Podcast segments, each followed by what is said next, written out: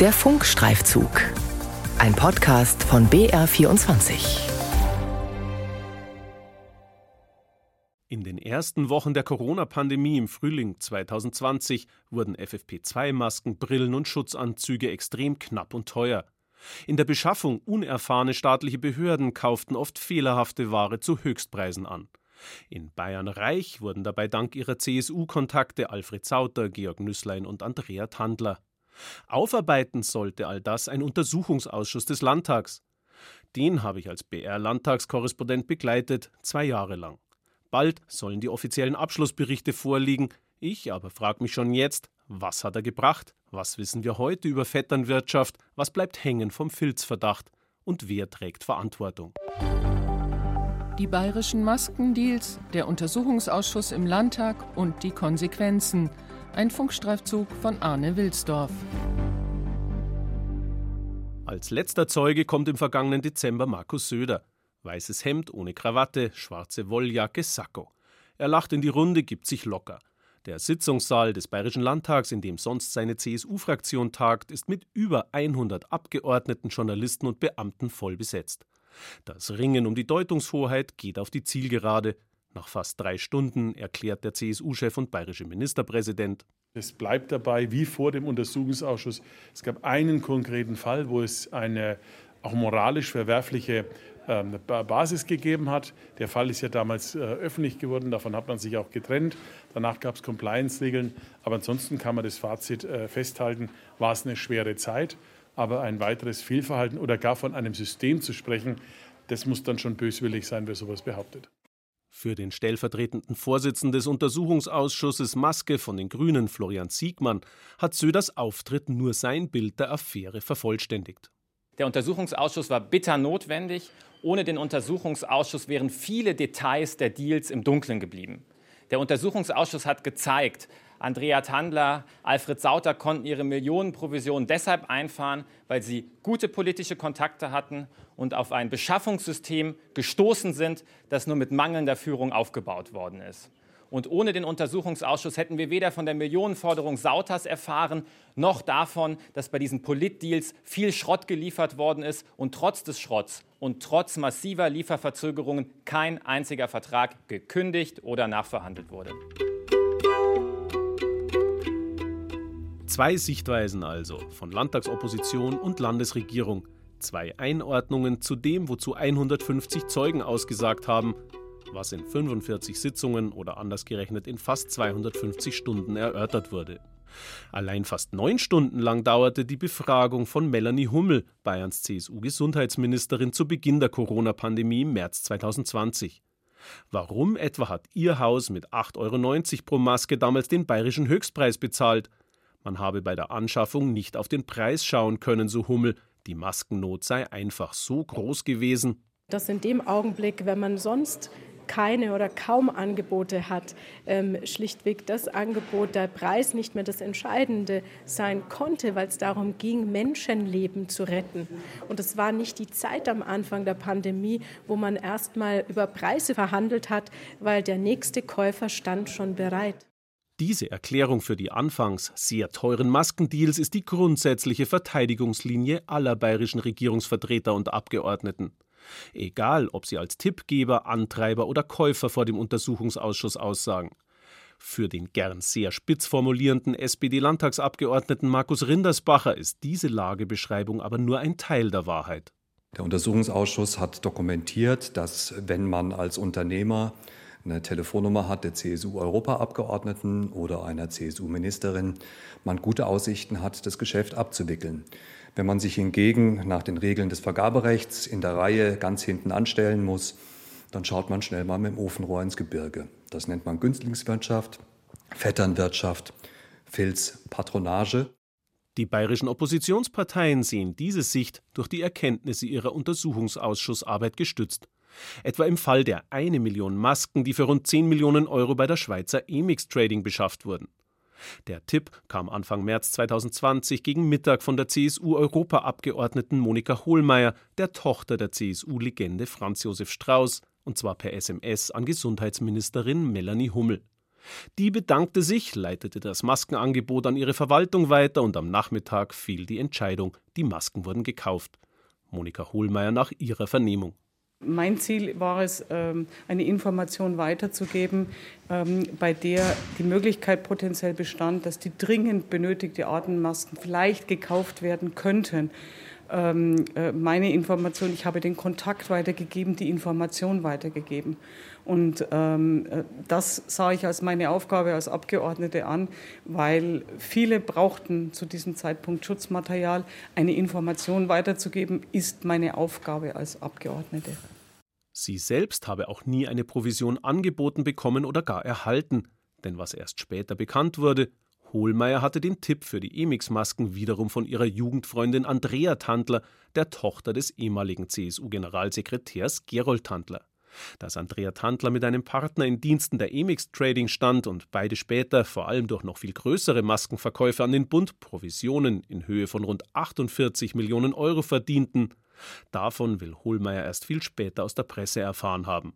Auch Ex-Gesundheitsministerin Hummel beteuert, ich wusste weder, ähm, dass es hier irgendwelche Professionszahlungen gegeben hatte, ähm, noch äh, wer in dem Augenblick weiter ähm, dabei gewesen ist.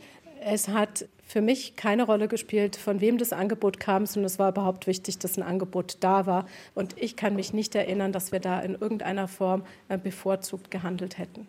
Dass aber immer wieder in der Verwaltung nachgefragt wurde, was aus dem einen oder anderen Geschäft geworden ist, das finden mehrere Minister ganz selbstverständlich. Schließlich sei die Maskennot groß gewesen und auch die Tippgeber hätten immer wieder informiert werden wollen. Melanie Hummel betont zudem, sie habe in ihrem Gesundheitsministerium nie Druck gemacht, über Beschaffungen habe immer die Fachebene allein entschieden. Florian Siegmann von den Grünen und stellvertretender Untersuchungsausschussvorsitzender will diese Argumentation nicht gelten lassen. Ich erwarte von einer Ministerin, dass sie in der Krise die Sachen an sich zieht und die Prozesse selbst gestaltet, wirklich dafür Sorge trägt, dass die Struktur funktioniert. Delegieren an die nächste Arbeitsebene, das reicht nicht aus. Zu Beginn der Pandemie hat es im Ministerium gefehlt an klarem Informationsfluss, an Arbeitsaufträgen und auch an dem nötigen Personal. Und das hat es tatsächlich dann am Ende Leuten wie Tandler oder Sauter auch so leicht gemacht, dass sie über politische Kanäle ihre Angebote gezielt platzieren konnten. Der Fall Sauter. Der umtriebige schwäbische Rechtsanwalt Alfred Sauter hatte als CSU-Landtagsabgeordneter und ehemaliger Justizminister traditionell direkten Zugang zur bayerischen Verwaltung. Als er im Frühling 2020 im Gesundheitsministerium für die hessische Firma Lomotex anfragte, ob Bedarf an Masken bestehe, durfte er nach dem Ja gleich den Kaufvertrag schicken. Das Problem, die damalige Gesundheitsministerin Hummel dachte, auch Sauter hätte aus dem ethischen Anspruch zu helfen gehandelt, so stellte sie es im Ausschuss dar. Für mich gibt es die Person Alfred Sauter, ähm, der eben Abgeordnetenkollege ist, von dem ich aber auch weiß, dass er anwaltlich tätig ist. Ähm, aber in äh, Begegnung mit ihm unterscheide ich ja nicht, mit wem ich jetzt in dem Augenblick spreche. Denn wie später bekannt wurde, soll Sauter rund 1,2 Millionen Euro über Liechtensteiner Konten für die Vermittlung der teilweise mangelhaften Lomotex-Masken an diverse Behörden in ganz Deutschland bekommen haben. Auch sein Kollege im Günzburger Wahlkreis, der Rechtsanwalt und damalige CSU-Bundestagsabgeordnete Georg Nüsslein war an den Geschäften beteiligt. Er soll über 600.000 Euro Provision erhalten haben. Als das 2021 bekannt wurde, reagierte CSU-Chef Markus Söder mit einem Zehn-Punkte-Plan gegen Korruption, um die Vermischung von Abgeordnetenmandat und kommerziellen Privatgeschäften zu unterbinden. Wir müssen klar Schiff machen. Wir brauchen neue Regeln. Wir dürfen uns nicht treiben lassen keine halben Sachen machen, sondern einen klaren Kurs und klare Linie für die Zukunft, die geeignet ist, Glaubwürdigkeit und Ansehen für alle wiederherzustellen. Für die CSU steht eine Menge auf dem Spiel. Gegen Sauter und Nüsslein ermittelte zeitweise die Staatsanwaltschaft. Gerichtlich wurden die Provisionszahlungen später aber als legal eingestuft. Beide gelten seither in der CSU als geächtet und im Bayerischen Landtag hat die CSU-Freie Wählerkoalition zusammen mit der Opposition das Abgeordnetenrecht verschärft und ein Lobbyregister eingeführt. Druck von oben. Ministerpräsident Söder musste sich im Untersuchungsausschuss vor allem zum Maskenangebot der Firma seiner Ehefrau Karin Baumüller-Söder befragen lassen, das wegen mangelhafter Zertifikate allerdings nicht zustande kam. Und Söder sollte erklären, warum er sich persönlich für den über den ehemaligen Bundesverkehrsminister Andreas Scheuer angeschobenen Maskendeal eingesetzt hat, Druck gemacht habe. Und zwar per SMS mit den Worten müsst ihr nehmen.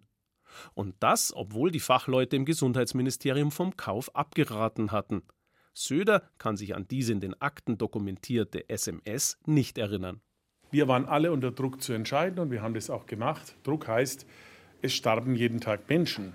Es ging nicht um Geschäft A oder Geschäft B, sondern es ging ausschließlich um die Frage, wie schaffen wir es für Ärzte und Pfleger, wie schaffen wir es für Bürgerinnen und Bürger, ausreichend medizinisches Material zu bekommen. Und es ist uns am Ende auch gelungen. Wir haben diese schwierige Prüfung meisterhaft bestanden. Und auch im Rückblick hat sich bestätigt, dass alles nach Recht und Gesetz stattgefunden hat. Und was bleibt? Ob Chaos im Beschaffungswesen oder Ankauf überteuerter Schrottmasken, für SPD-Fraktionschef Florian von Brunn gibt es viel, was man aus der Maskenaffäre lernen kann. Also eine wichtige Lehre finde ich wirklich, dass man darauf achten muss, dass bestimmte Grundregeln eingehalten werden. Man kann, glaube ich, dafür sorgen, dass die Bürokratie zurückgenommen wird und so weiter.